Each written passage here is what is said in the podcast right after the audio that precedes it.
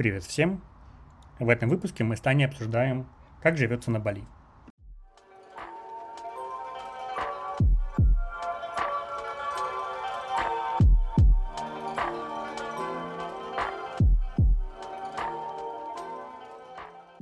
Таня, привет. А расскажи, пожалуйста, чем ты занималась до февраля 2022 года? А, до февраля 2022 года я занималась своей компанией Kinky Company. Это секс-просветительская инициатива. Мы делаем в основном, и это, наверное, самый известный наш проект, вечеринки Kinky Party. Но помимо этого мы делаем фестивали, мастер-классы, вебинары, курсы, маркеты, лектории, то есть довольно много разного, разнообразной деятельности, которая призвана э, людям дарить сексуальную свободу. Вот, помимо этого у меня был тогда еще э, стартап, который называется Deep, и это тоже такое онлайн-пространство для сексуального разнообразия. Это была его изначальная идея. Потом мы немножко переделали. Сейчас это пространство для нового телесного опыта. Довольно близкая идея, но чуть-чуть другая. И, собственно, я жила в Москве, а, но, как ни странно, уже думала уезжать из Москвы куда-нибудь. И буквально вот в январе 2022 года написала это себе в целях на год. Я, правда, совершенно не так себе это представляла. Вот. Но, тем не менее, я много путешествовала, вела свой бизнес, занималась интересными делами. Где ты вообще встретила февраль 22 года?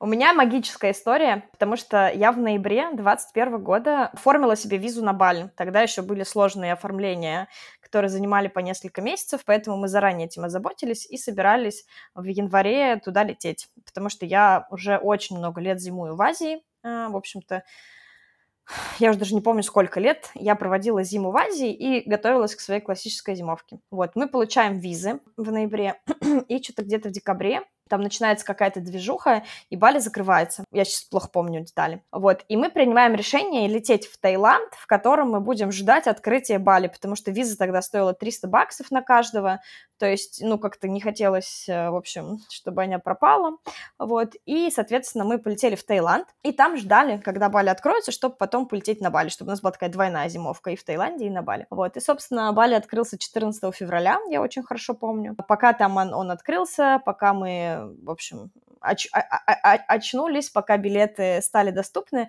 я помню, что числа типа 16-17 я начала уже искать билеты, ближайшие классные билеты были на 24 а, а 4 марта у меня уже были в Москве встречи и дела. И мне все говорят, Тань, ну ты типа сумасшедшая, нахрен тебе лететь на неделю на Бали, ну типа, что за бред? А, а у меня была какая-то очень-очень сильная уверенность, что надо это сделать. Ну, как бы я до сих пор не понимаю, откуда это было, а, потому что я в, предыдущей своей зимовке на Бали не посетила вулкан, и весь год вообще не могла успокоиться от этой мысли.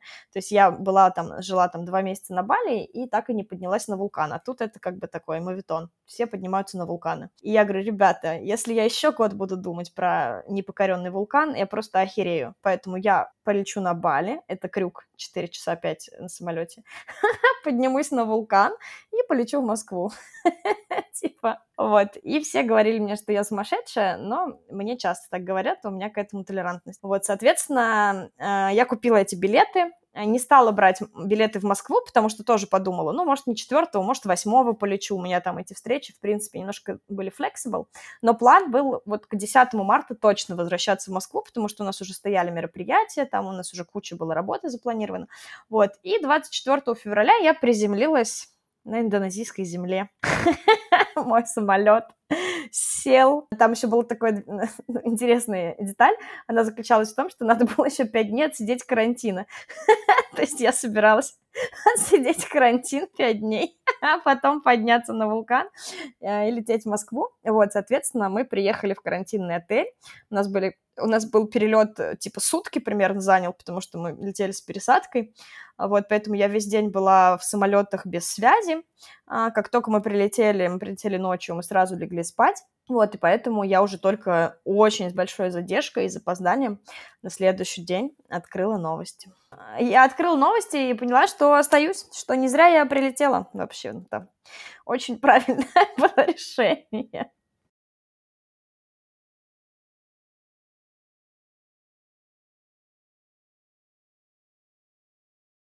То есть ну, у тебя прям да, не было там то есть идеи у меня как-то совпала вот эта идея, что я, в вещи, принципе, на сделать, год себе, ну, некое, улетела, нек- некий план на э, переезд ставила, правда, я хотела в Берлин улетать.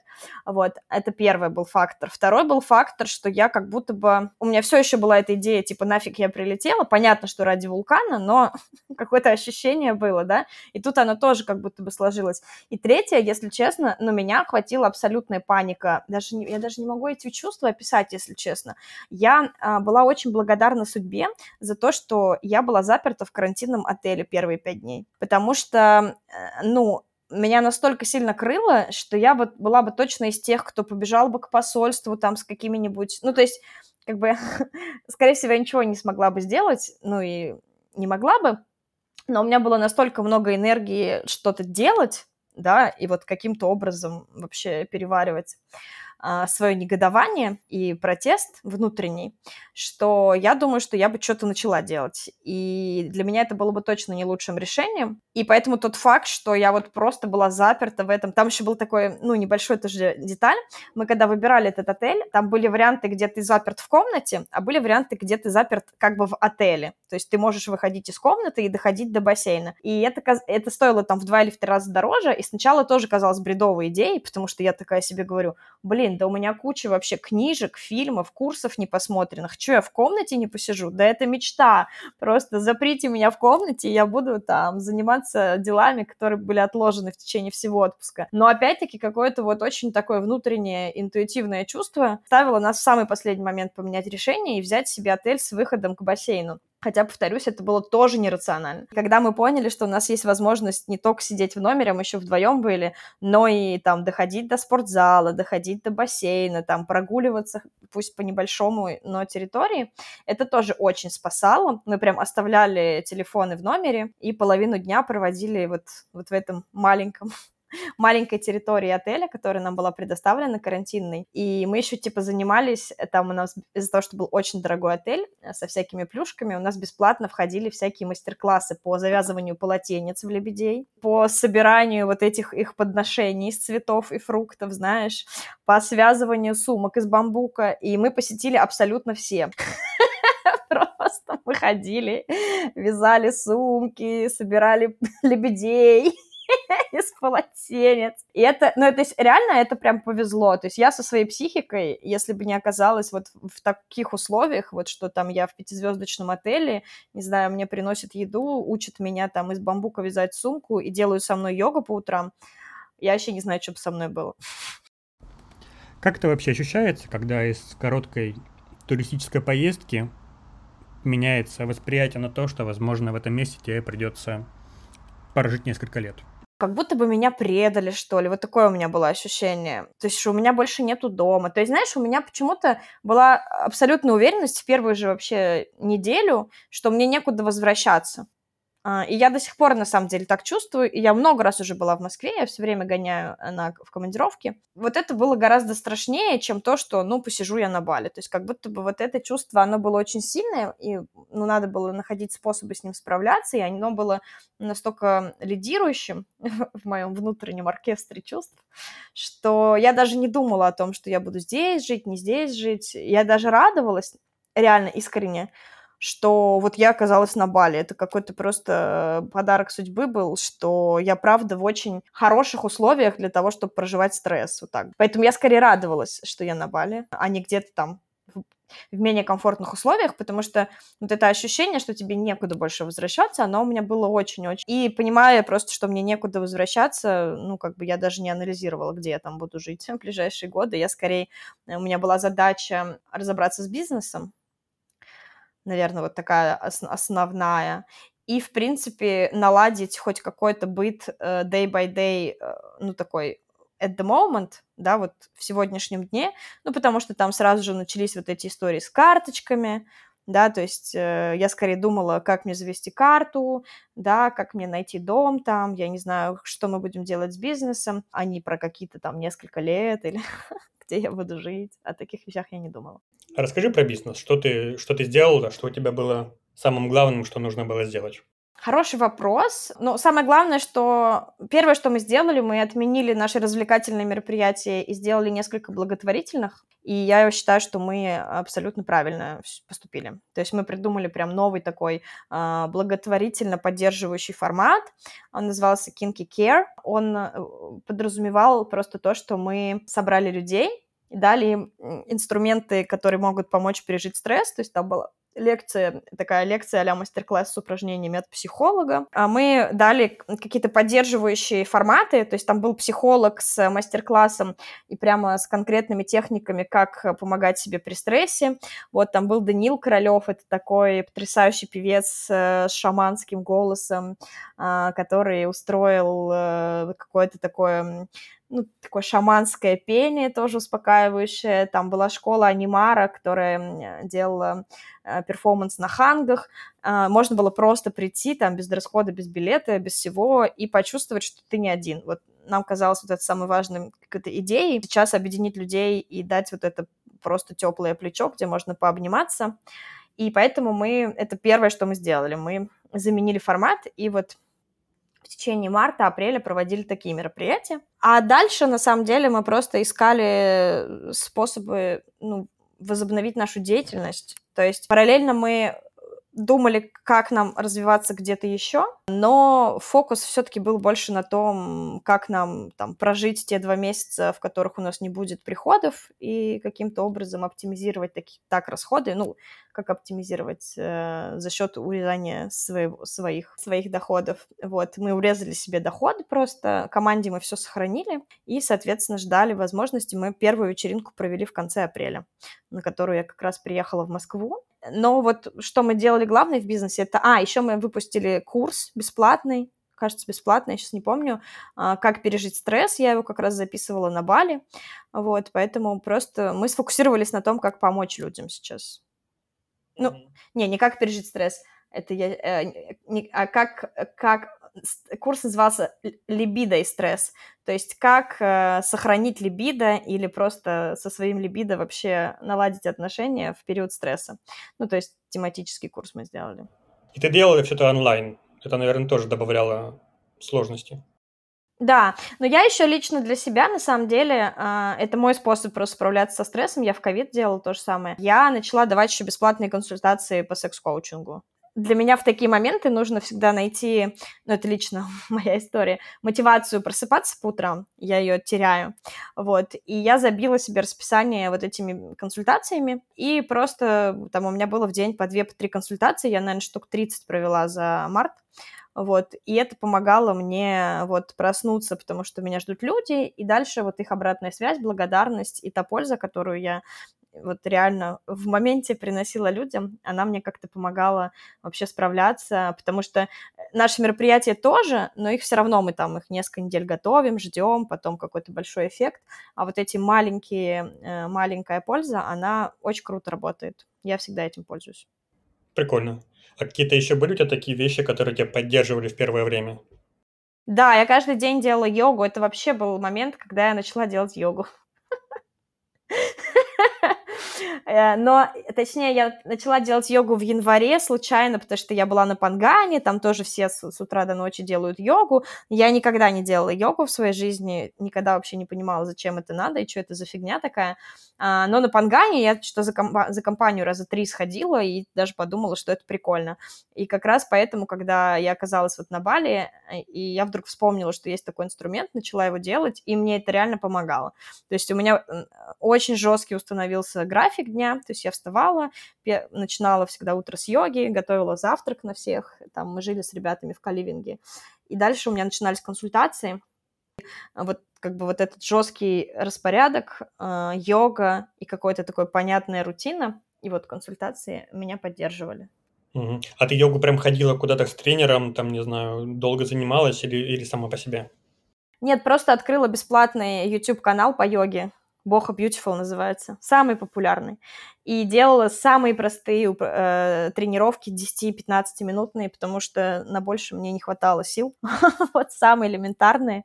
Э, просто вот иногда там полежать на коврике уже хорошо. Угу. Ну, то есть ты составила себе расписание вещей, которые тебе помогают?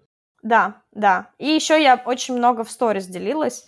Это мне тоже, кстати, помогало, потому что много было обратной связи. Я даже помню, что я в первые дни а, прям сделала опрос, а, надо ли мне... То есть эм, из-за того, что моя очень красивая балийская жизнь с бассейнами, полями и пальмами а, мне казалась неприличной, и я очень много... Ну, то есть у меня была радость за то, что я в этом оказалась, но у меня было очень много стыда за, за то, что оно есть. Ну, знаешь, вот эта история, да, когда ты со своими привилегиями там как-то уживаешься. Вот, и я прям делала опрос, типа, ребята, могу вообще уйти, могу не выкладывать там, как, как лучше поступить.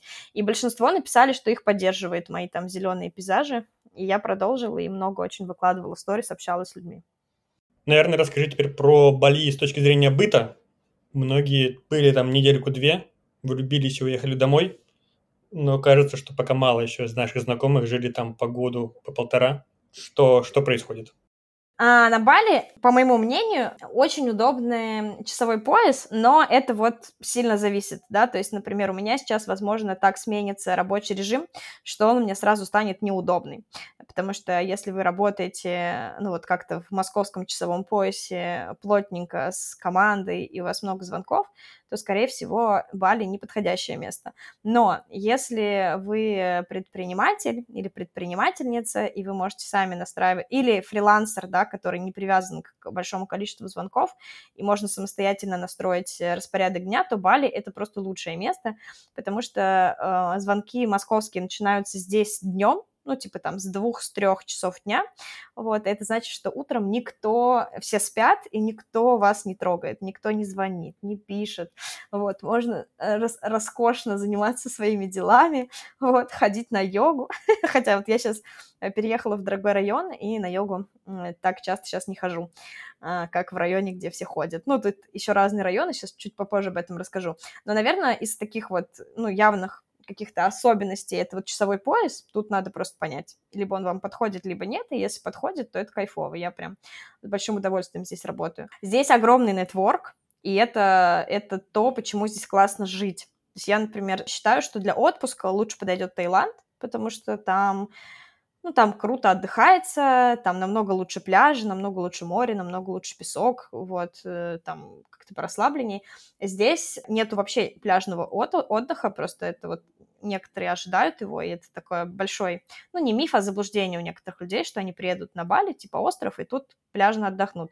Пляжно отдохнуть тут очень сложно. Здесь скалы очень грязные, э, мелкие пляжи и огромные волны, поэтому тут серфинг. Поэтому, мне кажется, здесь прикольно именно жить, а не отдыхать, вот, но смотря какого отдыха вы хотите. Потому что здесь очень много разнообразных людей, тут очень много предпринимателей, и мне здесь прям классно. Я за полтора года а, познакомилась, ну, с огромным количеством новых людей, и часть из них стали моими друзьями. Для меня это очень большая ценность, потому что тут реально классные люди живут. А, не все, понятно, здесь очень разные люди живут. Я бы так сказала, не то, что там все классные выбирают Бали, там они, они классные, не Бали. Это, конечно же, не так.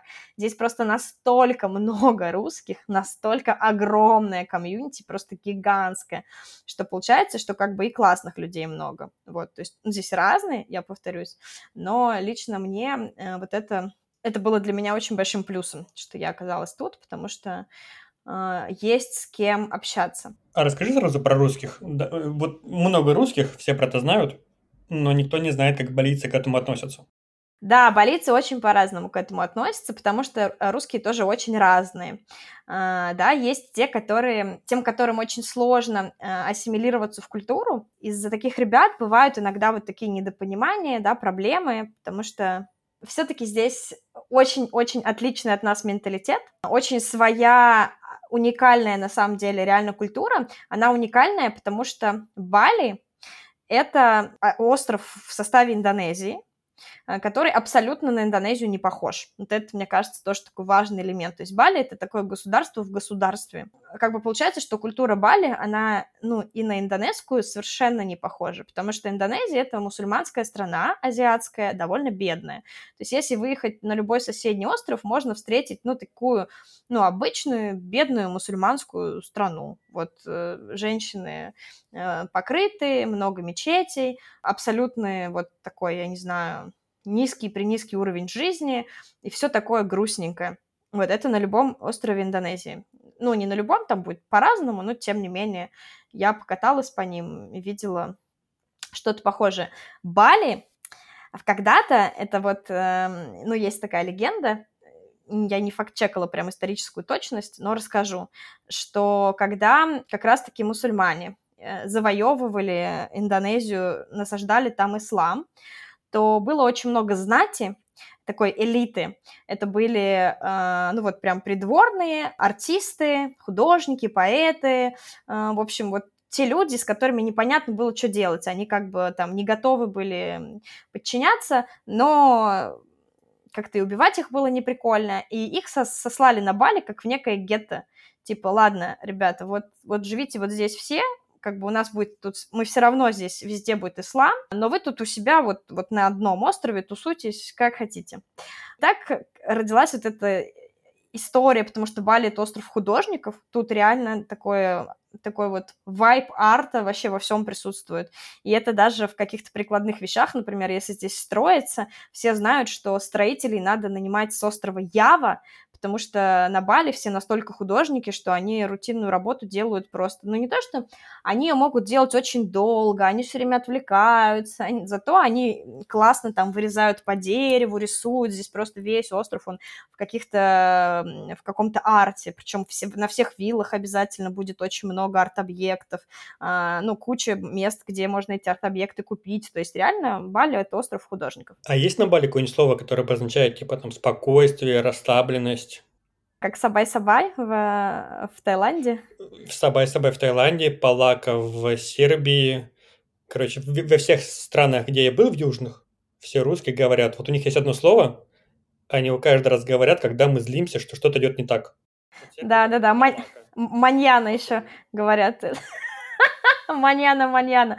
Слушай, знаешь, тут, кстати, про такое, то есть, если это слово есть, то я его не знаю, а это значит, что оно не настолько прям распространенное, потому что они так живут просто day by day, то есть им, им не нужно это слово, у них это прям в крови. Я жила 9 месяцев с семьей балийской, то есть я жила в таком большом доме, а, который они один этаж сдавали мне, а второй, на втором жили сами, и мы с ними прям вот, я жила с ними постоянно. Я видела их быт, я видела их жизнь. Это реально, они встают, они три раза в день точно молятся, может быть, чуть больше, но они не как мусульмане молятся, они обносят весь дом подношениями, палочками, потом они там сидят, у них огромный храм внутри каждого дома, гигантский, красивый, такой весь тоже э, с кучей-кучей разных арт-элементов, да, расписанный, вот, и они реально, они такие спокойные, расслабленные, то есть мне кажется, что им даже слова не нужно, у них, они вообще не понимают, как можно по-другому, то есть я, например, общалась тоже с военным, у которого вот я жила,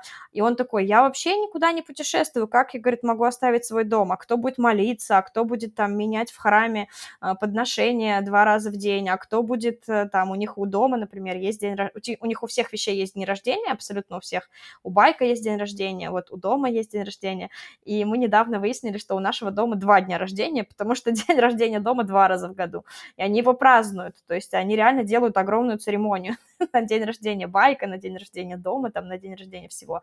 И мне кажется, что у них даже слово такого, оно не распространено, потому что они, они такие. И поэтому, когда они сталкиваются, ну, если говорить про русских, с русскими, которые там надо быстро, надо срочно, там, или могут, не знаю, как-то жестко что-то требовать, они просто в шоке и такие, типа, чё? В смысле? И плюс они очень религиозные, они супер религиозные. А, я, кстати, да, не рассказала, в итоге а, ислам здесь очень мало представлен, практически не представлен. Здесь, на самом деле, пять официальных религий на Бали, но самая основная — это вот этот э, такой балийский индуизм, это помесь буддизма, индуизма и каких-то их балийских э, легенд и верований. Вот, он абсолютно уникальный, вот этот ну, вот эта религия, даже не знаю, как ее назвать, она, она такая самобытная, своя, и очень сильно отличается от вообще всего, что... В общем, от всего она отличается. Вот, и они очень-очень много молятся, они верят в духов, они верят в карму, а, во все, в общем, вот это верят. И поэтому какое-то еще такое немножко вызывающее поведение, их тоже им кажется непонятным и странным, вот. Некоторые здесь самовыражаются достаточно ярко. Это правда. Вот, и поэтому есть те, кто, кто, кто этого боится, и они сразу экстраполируют это на всех русских. Вот, есть те болицы, которые понимают, что русские на самом деле развивают экономику и приносят деньги, но это надо, а, это скорее надо прям уметь анализировать, да, это вообще не всем, ну, как бы не у всех такое видение далеко. А пропаганда тут довольно интересно работает, потому что, с одной стороны, пропаганда э, дружит, вообще индонезийское правительство, индонезийское, оно дружит с русским правительством, и поэтому, ну, пропаганда у них такая же, как у нас, вот, с одной стороны. Но, с другой стороны, у балийского правительства есть, вот, как мне кажется, это моя вообще субъективная догадка, но это мое наблюдение, что у балийского правительства есть какие-то какие терки с индонезийским правительством, потому что они все-таки очень особенная вообще история. Вот. И поэтому э, здесь бывает иногда такие настроения, что типа понаехали, ну, то есть именно пропагандистами закидываются в такой в простой народ, типа, что они тут понаехали, короче, надо их всех выгнать, вот. И поэтому у балийцев разные мнения, можно встретить такое радикально негативно настроенное, можно, ну, вот наш, например, Ваян, у которого вот мы жили, он очень-очень позитивно, очень с большим каким-то уважением и благодарностью говорит, что, во-первых, я вижу, что все русские разные, во-вторых, я понимаю, что вот вы даете нам работу, вы арендуете наши дома, наши байки, едите нашу еду, как бы все это нашу экономику поддерживает, поэтому я вам за это благодарен, и там буду рад в этом поучаствовать. Но не, во-первых, не, не все видят вот эту связь, вот, и поэтому настроения очень разные. Иногда вот в апреле была прям какая-то такая публичная, ну, травля, наверное, я даже не знаю, как это сказать, вот, а потом, потом она приостановилась, потому что публично перестали это массировать в СМИ и в каких-то в медиа, и, в общем-то, как бы несмотря на то, что ни один процесс не остановился, там процесс, что миграционная служба очень внимательно следит за тем, кто по каким визам живет и кто по каким визам работает. Вот. И в момент, когда это еще и сопровождалось э, такой меди- медийной а, активной пиар-компанией, а, вот прям были такие настроения очень яркие у народа. Но потом а, медийная пиар-компания пропала, хотя, ну, процессы абсолютно те же продолжились. И, собственно, настроения поменялись. Ну, то есть какой-то какие-то, не знаю, вещи происходят, да, в, отношении миграции со стороны русских, но это не системные действия, там, не знаю, законы не принимают, налоги не повышают, вот этого не происходит. Ну вот про это все время, э, все время какие-то новости выходят, которые все начинают обсуждать. То есть тут еще какая-то история есть, что во всяких предвыборных гонках постоянно какие-то даются обещания странные, типа там мы сделаем, не знаю, налог на туризм, или мы запретим туристам арендовать байки, или мы там, то есть все время какие-то утки в СМИ появляются, и потом в чатах они тоже появляются, и все там их обсуждают. Или там вот это была история про то, что запрет на проживание, что-то в одном номере, если вы не женаты, вот что-то такое. Но потом тоже там есть у всех этих законов, которые так и не принимаются на самом деле, есть всякие оговорки, то есть это, например, распространялось только на индонезов. И, как я понимаю, они таким образом хотели просто сократить количество там половых контактов э, индонезов и э, туристов. Ну, потому что все-таки они мусульмане, мус, там, как бы на законодательном уровне это мусульманская страна, то есть тут как бы очень все сложно. Но это, это тоже всех пугали, и мне писали, Таня, как ты там дальше будешь оставаться, у вас же там запрещен вообще внебрачный секс, и жить нельзя в отеле, если вы там не женаты. Но как бы у этих законов есть очень много «но», которые позволяют на самом деле понять, что это не касается туристов, а во-вторых, их, по-моему, даже не принимают в итоге. Просто в качестве предвыборных каких-то гонок они их бесконечно муссируют в прессе. Скажи, наверное, как раз вот про законы, про визы. Если кто-то хочет приехать на, на Бали, и остаться надолго. Как это правильно сделать? Да, вот это, кстати, интересный такой момент, потому что здесь есть визы вот полугодовая, она оформляется на два месяца первый раз, и потом ты ее просто продлеваешь. Это какой-то самый, наверное, ну, такой удобный, понятный вариант для того, чтобы пожить какое-то время. Вот, есть виза on arrival, которая оформляется прямо в аэропорту, и она ставится на месяц, и ты потом ее можешь продлевать. Кажется, один раз, но может быть два, я точно не уверена. Она получается там на 2-3 месяца точно не могу сказать, наверное, один раз можно продлевать.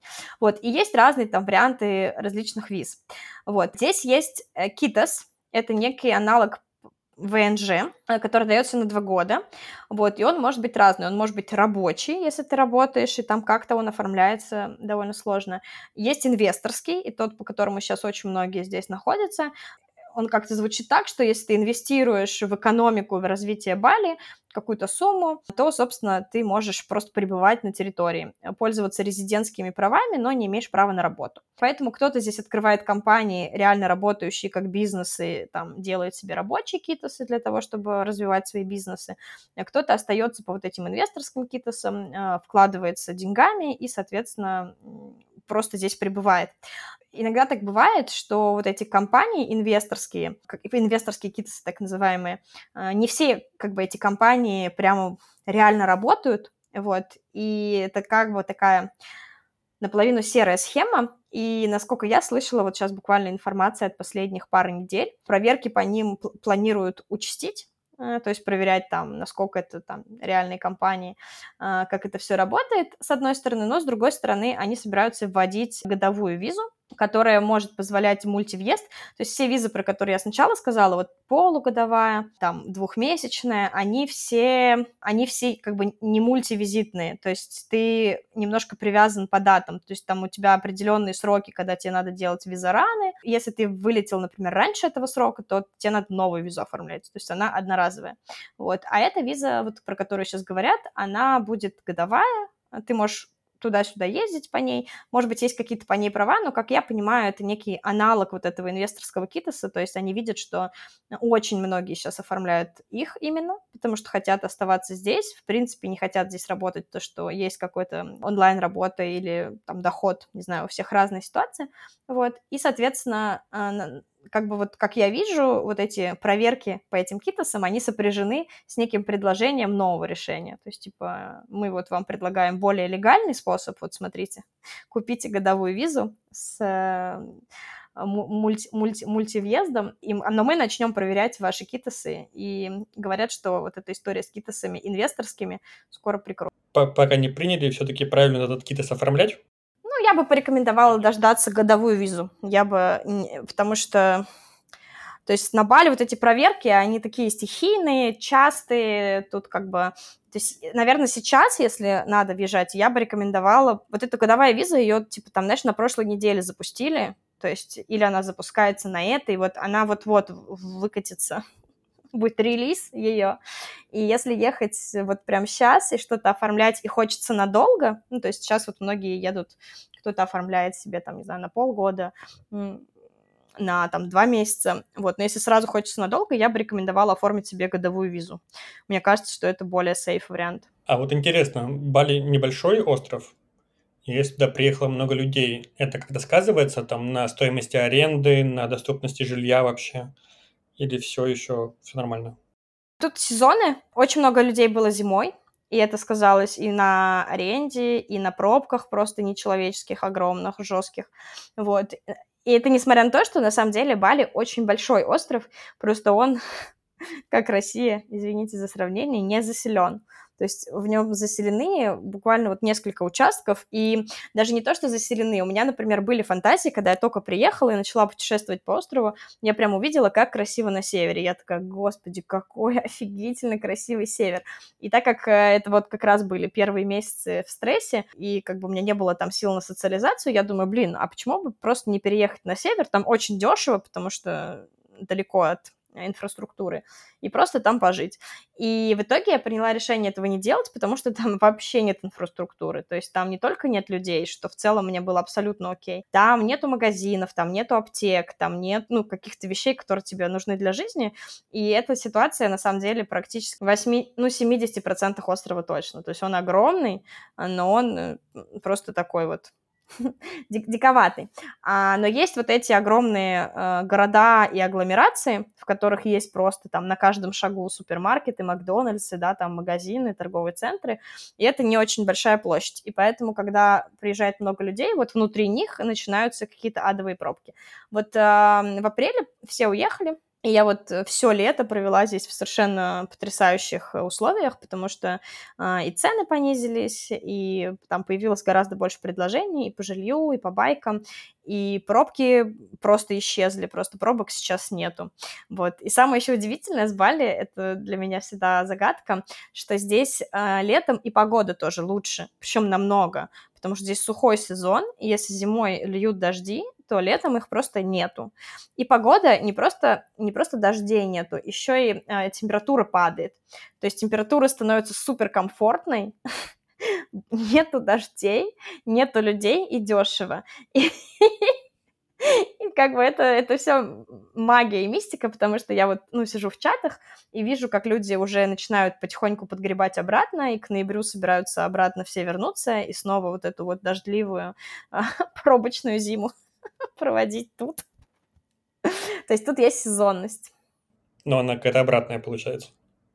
Ну, все как бы привыкли, видимо, зимой зимовать, вот, хотя здесь летом офигенно. Но я еще слышала, что а, еще как-то это связано с серферами, все-таки Бали — это остров серферов, и зимой намного лучше свел, волны, в общем, я не очень в этом разбираюсь, но еще с этим связано, то есть люди там готовы терпеть э, пробки и дожди, потому что они ради волн Окей. Э, следующий вопрос у меня был про то, что ты разобралась со своим российским бизнесом, но ты же еще запустила новый проект, будучи на Бали.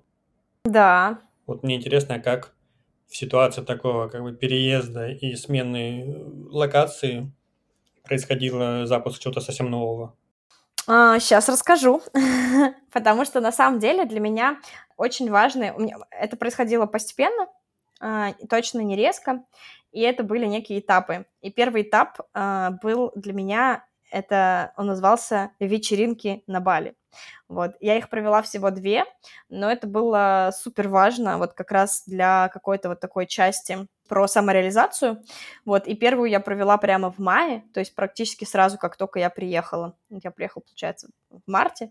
Вот. И уже в мае я провела первую вечеринку, и это было какое-то вот тоже, ну, такая поддержка, да, что я как бы, ну, во-первых, делаю что-то полезное, во-вторых, я могу делать что-то полезное. Вот эта история про то, что у меня получается, да, я справляюсь, я способна э, даже в, там в таких стрессовых, э, в отрыве от э, дома ситуации что-то сделать и собрать своими руками. Вот, для меня это был очень, очень крутой и классный опыт. Вот, это было в мае. Вторую я провела в декабре, потому что потом что-то все лето у меня ушло дальше на мои на самом деле ее было так тяжело проводить, я так охерела, что я отдыхала потом три месяца просто. Вот, а потом, а, потом что-то у меня случились какие-то тоже мои очень-очень много изменений снова резко. Я рассталась с молодым человеком осенью, вот. А, забрала сына, потому что случилась мобилизация, и я вернулась на Бали, я съездила в Россию, вернулась уже с сыном, и как-то опять все стало по-новому, и в декабре я провела вторую вечеринку, и она тоже меня очень поддержала, то есть у меня вот был вот, это, вот эти полгода, за которые я провела две вечеринки на Бали, и они дали мне как-то почувствовать себя очень уверенно, навык вот этот, знаешь, собирать в абсолютно неизвестных новых условиях а, команду и что-то создавать, вот я как-то прокачала этот навык, и больше я вечеринок не делала. Вот. А, на самом деле я хотела сделать еще несколько вечеринок, потому что я здесь уже прям наладила вот эту всю схему, модель, но так как здесь для того, чтобы сделать что-то, ну, по крайней мере, это касается вечеринок точно, я про другие бизнесы не буду говорить, очень много нужно пройтись по всяким инстанциям и дать взяток, это некий просто часть процесса, ты без него никак не можешь из-за этого у меня и был стресс каждый раз, потому что для меня это прям тоже перешагивание через себя. Вот. И как ни странно, все последующие вечеринки у меня не получилось, потому что вот эти взяточные органы мне больше... Мои взятки не принимали. Назовем это так. А с чем это может быть связано? С тем, что все-таки у тебя такие совсем несовместимые с мусульманскими ценностями вечеринки? Слушай, на самом деле это скорее связано с тем, что вот действительно в 23-м году началась вот эта миграционная чистка, там так называемые или так не называемые. Правда, очень многих депортировали. И у меня вечеринка стояла на апрель, и именно в апреле а, была прямо очень такая мощная волна. То есть реально всех, кто работал. То есть там самая, на самом деле, здесь лю- лютая служба — это миграционная. То есть здесь понятно, что надо заносить и полиции, и специальные религиозные полиции. У нее есть свое название, отдельной тоже инстанции, она еще больше, чем обычная полиция. Но э, как бы больше всех ты заносишь и страшнее всех, всех кошмарит миграционная служба, которая просто смотрит, работаете вы с китосами или без. А рабочий китос получить очень сложно, как я уже сказала, то есть вот я живу не по рабочему китосу здесь. А они как бы так гребут, что типа даже если ты там просто, знаешь, колонку переставил из одного угла в другой, и у тебя китоса не было, значит, ты грузчик без китоса вон с нашего острова. Как бы им заносят все, потому что ну, очень сложно там на всех оформить какие-то, просто нереально, на всю команду. И вот они мне как раз э, то есть я попробовала в апреле сделать, но там реально настолько была массовая вот эта вот депортация, что я сама приняла решение отложить. И потом в июле я попробовала еще раз, и мне сказали, что массовая депортация продолжается, просто это убрали из СМИ, а на самом деле продолжают также за всеми следить, всех смотреть, и лучше пока ничего не делать. И поэтому больше я попыток не предпринимала, но, насколько я слышу, э, повторюсь, просто вот э, из СМИ это убрали, а вот этот вот процесс, он остался. То есть скорее это связано с тем, что а, просто они пытаются урегулировать э, тех, кто работает здесь среди русских, ну, потому что действительно очень многие русские здесь открывают бизнес, работают, зарабатывают, а они очень заботиться тем, чтобы мы не отбирали рабочие места индонезов. Скорее вот так. Соответственно, дальше после этого периода у меня там еще происходили с дипом трансформации, да, потому что первое, что мы сделали, мы перевелись на английский, как-то тоже у меня вот этот вот мой а, такой шок и ужас от э, а, травма, от того всего того, что произошло, она как-то меня мотивировала отказаться от русскоязычного рынка, по крайней мере, в новом проекте, в котором еще его ничего не сформировано. Вот, я перевелась на английский, мы попробовали запуститься на американском рынке, и у нас не получилось, и поэтому мы проект приостановили, пока, в общем, что-то не произойдет а, кардинально новое. И дальше я просто на полгода ушла в такой сабатикл. То есть у меня оставалось скидки, но все остальные проекты я приостановила. То есть, и вот внутри этого сабатикла у меня начали как раз э, какие-то новые идеи рождаться. Ну, вот это, отвечая на твой вопрос, как что-то новое родилось. И первая моя новая идея была говно, хотя она очень мне нравилась. Вот, я прям с таким удовольствием фигачила там месяц сама над этой новой идеей, но абсолютно никакого отклика она не получила, просто просто ноль.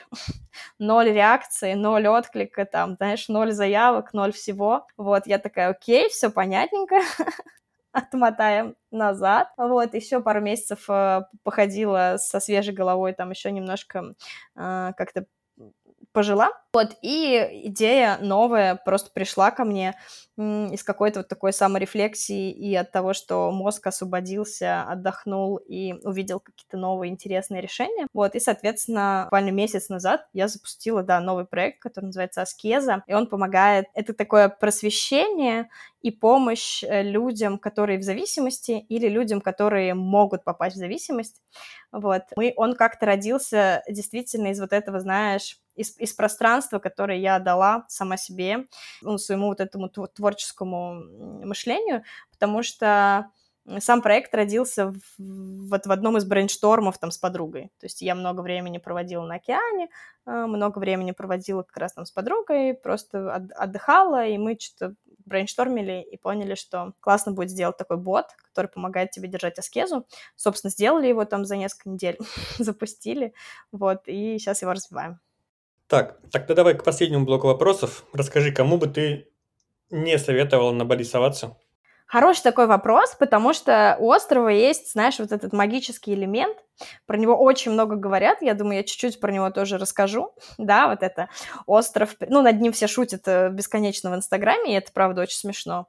Значит, остров принял, остров не принял. Там вот это все там, а, тебя там колбасит. И я скорее, знаешь, как это вижу, что тут реально довольно специфические условия, как будто бы если у тебя есть ожидания определенные, ну, например, что здесь будет как в Москве, или что здесь будет как в Таиланде, или там, что здесь будет как, и дальше там подставь любое ожидание, которое может сформироваться у людей. Вот с этими ожиданиями здесь реально сложновато, потому что ты все время как бы будешь сталкиваться с реальностью, что здесь вообще не так. И, и я встречала людей, которые тут и болеют, и расстраиваются, и вообще там улетают сразу, потому что они в шоке. А поэтому, если у вас есть какие-то ожидания от Бали, то, наверное, они могут не оправдаться, вот так бы я сказала. Возможно, они оправдаются, вот, но могут и не оправдаться, это будет не очень прикольно, поэтому я бы не рекомендовала ехать сюда с ожиданиями. По поводу, кому бы подошло, кому бы нет, я искренне считаю, что Бали — это очень крутой, полезный, классный опыт, который вообще-то полезен всем. Но если вы не готовы к опыту, то, наверное, тоже тоже... Слушай, а вот ты сказала еще про то, что большое сообщество. Кого Бали притягивает? Но тут еще вот по районам, сейчас я тогда расскажу по районам, здесь очень разная вообще история. Я даже писала, я помню, пост, что каждый район Бали, он очень напоминает отдельные города в России, и можно прям такую вот проводить аналогию очень прямую, и, и такая она, она правда работает. Вот здесь, например, есть Убуд. Убуд находится в центре острова, это культурная столица Бали, его называют сердце острова, да, вот все дела. И это классический Санкт-Петербург, вот реально. Там значит, э, там все такие просветленные, да, вот этот уже стал мемом, вот это убуднутый, там убудский. Я прожила там больше года в Убуде и вот в его окрестностях. И реально там можно встретить вот это все энергопрактики, холотропное дыхание, там все ходят, э, я не знаю, в лосинах и в халатах, да, там, это правда, это все прям правда, если честно. У меня очень смешная есть история, прям ужасно смешная. Я сейчас переехала из Убуда в Чангу. Чангу это такая типа а Москва. Тут тут куча fancy кафешек, тут серферы, э, всякие там э, красивые виллы и океан, и здесь такой движ... движняк, здесь много коворкингов, очень много спортзалов. Знаешь, как у меня подруга называла Чан Чангу? Как? Чингушетия. Чингушете, да-да-да, так говорят, Чингушете. Вот, и я сейчас сюда переехала, и я прям реально чувствую, как сменился мой вайб. И я, значит, приезжаю в Убуд к своим друзьям на прошлой неделе, потому что у меня там куча друзей, естественно, осталось. Вот, я приезжаю, э, ну, просто, значит, у нас было там какое-то какао-церемония, в общем, ну, просто поболтать и попить какао. Вот, и тут приезжает моя подружка и смотрит на меня вот так, и такая, не видно, как она смотрит, но у нее очень широко раскрыты глаза, и она просто в шоке зависает на минуту и говорит на меня, Таня, это что, на тебе надет пиджак? А на мне реально пиджак. И, и она такая, Просто она такая, что с тобой случилось? Я говорю, Ань, я переехала в Чингу. Она, а, ты переехала в Чингу. Я говорю, да, я говорю, я еще в кроссовках. Она такая, и в кроссовках. И она просто не могла успокоиться. Вот, при том, что она сама там до этого полгода жила в Чингу. Она говорит, когда я жила в Чингу, я просто тусила по фэнси-барам с коктейлем вот так в руке. И типа бесконечно, значит, работала и тоже ходила в пиджаках. А сейчас, посмотри, я даже... И, ну, и она, типа, ну, она как бы, она это говорила в шутку, но это, блин, не шутка. Она такая, я голову не мою делаю. С утра у меня штанга в 7 утра. Потом я, значит, тусуюсь в веганских кафешках, да, там, вечером я пою киртаны. И это все правда. То есть э, зависит очень сильно от района. Как бы вот в Убуде собраны все как бы просветленные. Но, если честно, в большинстве это сумасшедшие, там очень много наркотиков, вот, и это, ну, вот как в Питере примерно. В Питере тоже, по моему субъективному, э, возможно, стереотипному мнению, очень много наркотиков и наркоманов, а все такие расслабленные, дедлайны не слышали, в общем, и вы будете такие люди, вот им там кайфово, а, они там живут, и я первое время, на самом деле, тоже жила в Убуде именно по этой причине, потому что я была на таком стрессе, что мне вот именно там было хорошо, я прям там чувствовала, что я а, восстанавливаюсь от стресса, отдыхаю, расслабляюсь, и как только я восстановилась, я переехала в Чингу, потому что здесь реально какой-то вот другие люди, другой вайб, здесь больше предпринимателей, почти все предприниматели здесь, вот, здесь все время какие-то бизнес-встречи, какие-то бизнес-метапы, а, тут как бы нету так много там шаманов, шаманов, не проходит такое большое количество вот каких-то там э, шаманских волшебных э, штук. Вот здесь больше как-то вот типа все по делу. Вот здесь есть, например, остров, полуостров Букит, да, в котором есть Улувату, Джимбаран, вот там серферы, потому что там офигенные волны, там такой скалистый очень берег, это полуостров, и там просто ты приезжаешь, как будто ты приехал, я не знаю, ну, там вот эти полуголые э, в кубиках ходят с длинными вот этими волосами, вот они там в обнимку со своим серфом, э, там очень мало какой-то такой вот инфраструктуры, кроме кафешек и магазинов, там только вот поля, причем даже не рисовые, а какие-то просто сраненькие, вот, э, поля, скалы, серферы и кафешки, вот все на Улувату да, там вот на Букете больше ничего нет. Поэтому как бы очень сильно зависит от того, какие люди. Есть еще, например, Амед, да, в Амеде просто, вот если в Убуде такие просветленные в перемешку с разными людьми, то в Амеде просто только просветленные. Там вообще все сидят, медитируют э, просто с утра до ночи. Там небольшое комьюнити, человек 300-500, но это тоже довольно много на самом деле. Вот, и они там, они там просто сидят в дзене под вулканом, под Агунгом. Вот, поэтому э, здесь очень разные люди, прям очень разные. Я вот тоже съездила в Убуд сейчас на выходных, э, снимали интервью мы с Надей Сказкой, э, как раз для аскезы, вот, я туда съездила и прям хапнула всего, то есть сразу какой-то сумасшедший э, что-то там мне сказал, что там он видит какую-то мою энергию просто моментально, потом что-то начал мне продавать какую-то свою херню, я прям еле-еле от него отвязалась, вот, и вот оно все как бы сразу на тебя наскакивает. Поэтому сюда очень разные люди приезжают, и в зависимости от района ты будешь сталкиваться и встречаться тоже с очень-очень разным типом людей. Я бы так ответила на твой вопрос. Значит, продолжаем. Кому сюда не надо приезжать? Значит, как я уже сказала, если часовой пояс привязан к московскому, то очень некомфортно, неудобно работать. Вот. Здесь есть какие-то свои особенности. Ну, например, очень трудно жить с дорогой одеждой. Даже не знаю, как это вот сформулировать. Тут как бы э, настолько условия жизни изнашивают одежду, потому что здесь солнце, ветер, как бы грязь, байки и очень плохие прачечные, и отсутствие стиральных машинок. Поэтому если как бы там вы хотите сохранить здесь свои какие-то дорогие там пиджаки или классные футболки или там, не знаю, шелковые вещи, то это прямо, ну, будет некомфортно. То есть можно вообще эти вещи не брать, потому что в Убуде еще все плесневеет, кожаное. Вот. И Валя вообще учит к такому, знаешь, сменяемости бесконечной и непривязыванию. Просто там вот ну, просто вещи постоянно выкидываются или там, не знаю, портятся и, и как-то появляются новые, или их количество сокращается какая-то luxury жизнь здесь точно возможно, но вот в плане какого-то такого быта, да, надо понимать, что все быстро разлагается, там плесневеет, портится, в прачечных э, это все превращается просто в общем, надо прачечную подобрать, и то я даже вроде подобрала, и все равно мне все с пятнами вернули, в общем, ну, такое немножко все очень быстро сменяется. И если, да, если для вас это большая ценность, к чему-то привязаться, и чтобы с ним вот оно с вами было, то здесь будет некомфортно и не прикольно. А кому стоит приезжать, даже не знаю. Вот если чувствуете, по-балийски мы ответим, то приезжайте. Но здесь прикольно. Мне кажется, что здесь э, для меня вот это было самое, наверное, ценное. Я очень тревожный человек, прям супер тревожный. И в Москве я уже давно для себя, прям много лет назад, поняла, что мне нельзя долго в Москве. И там до ковида, например, я все время путешествовала в Европу. Да, там, когда ковид начался, я начала путешествовать просто куда-нибудь. Там либо по России ездила, э, либо там в Беларусь, либо в Азию потому что Москва она на мою тревожность действует, как там, я не знаю, x10 к ней прибавляет, и я могу там до нервных срывов и до больничек доходить. А вот на Бали наоборот, моя тревожность прямо излечивается. Здесь как бы все такое расслабленное, все такое вязкое, все какое-то такое очень вот это вот тропическая островная жизнь, э, легкая и какая-то такая ленивая вот, она, например, для моей тревожности офигенно действует, потому что я чуть-чуть успокаиваюсь, все еще остаюсь в тонусе и становлюсь просто адекватным человеком. Вот, наверное, тоже такое. Супер.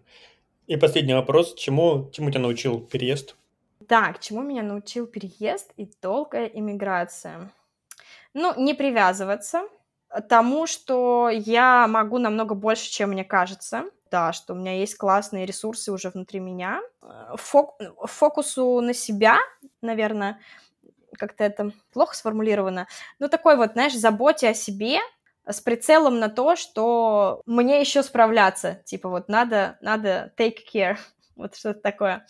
И, наверное, еще быть более свободной, вот это совершенно точно. Я уже вроде была свободной, мне кажется, но тут я прям, прям совсем освобождаюсь с каждым днем все больше и больше. И ценить, как ни странно, я уже сказала, не привязываться, и мне кажется, что вот это очень круто в связке работает. С одной стороны, не привязываться, а с другой стороны, ценить э, то, что у тебя есть, и людей вокруг. Но мне кажется, в этом э, вот этот баланс очень важно сохранять, да, что вот эта благодарность за то, что у тебя есть, и вот это эм, какое-то внимание, забота и проявление того, что это ценно, а, во-первых, тому, что у тебя есть, а во-вторых, кто тебя окружает. Вот для меня, если честно, вот эта история про друзей, окружение и людей вокруг на Бали как-то обострилась очень сильно. Но при этом давать вот эту свободу, да, что в любой момент это может поменяться. И это жизнь.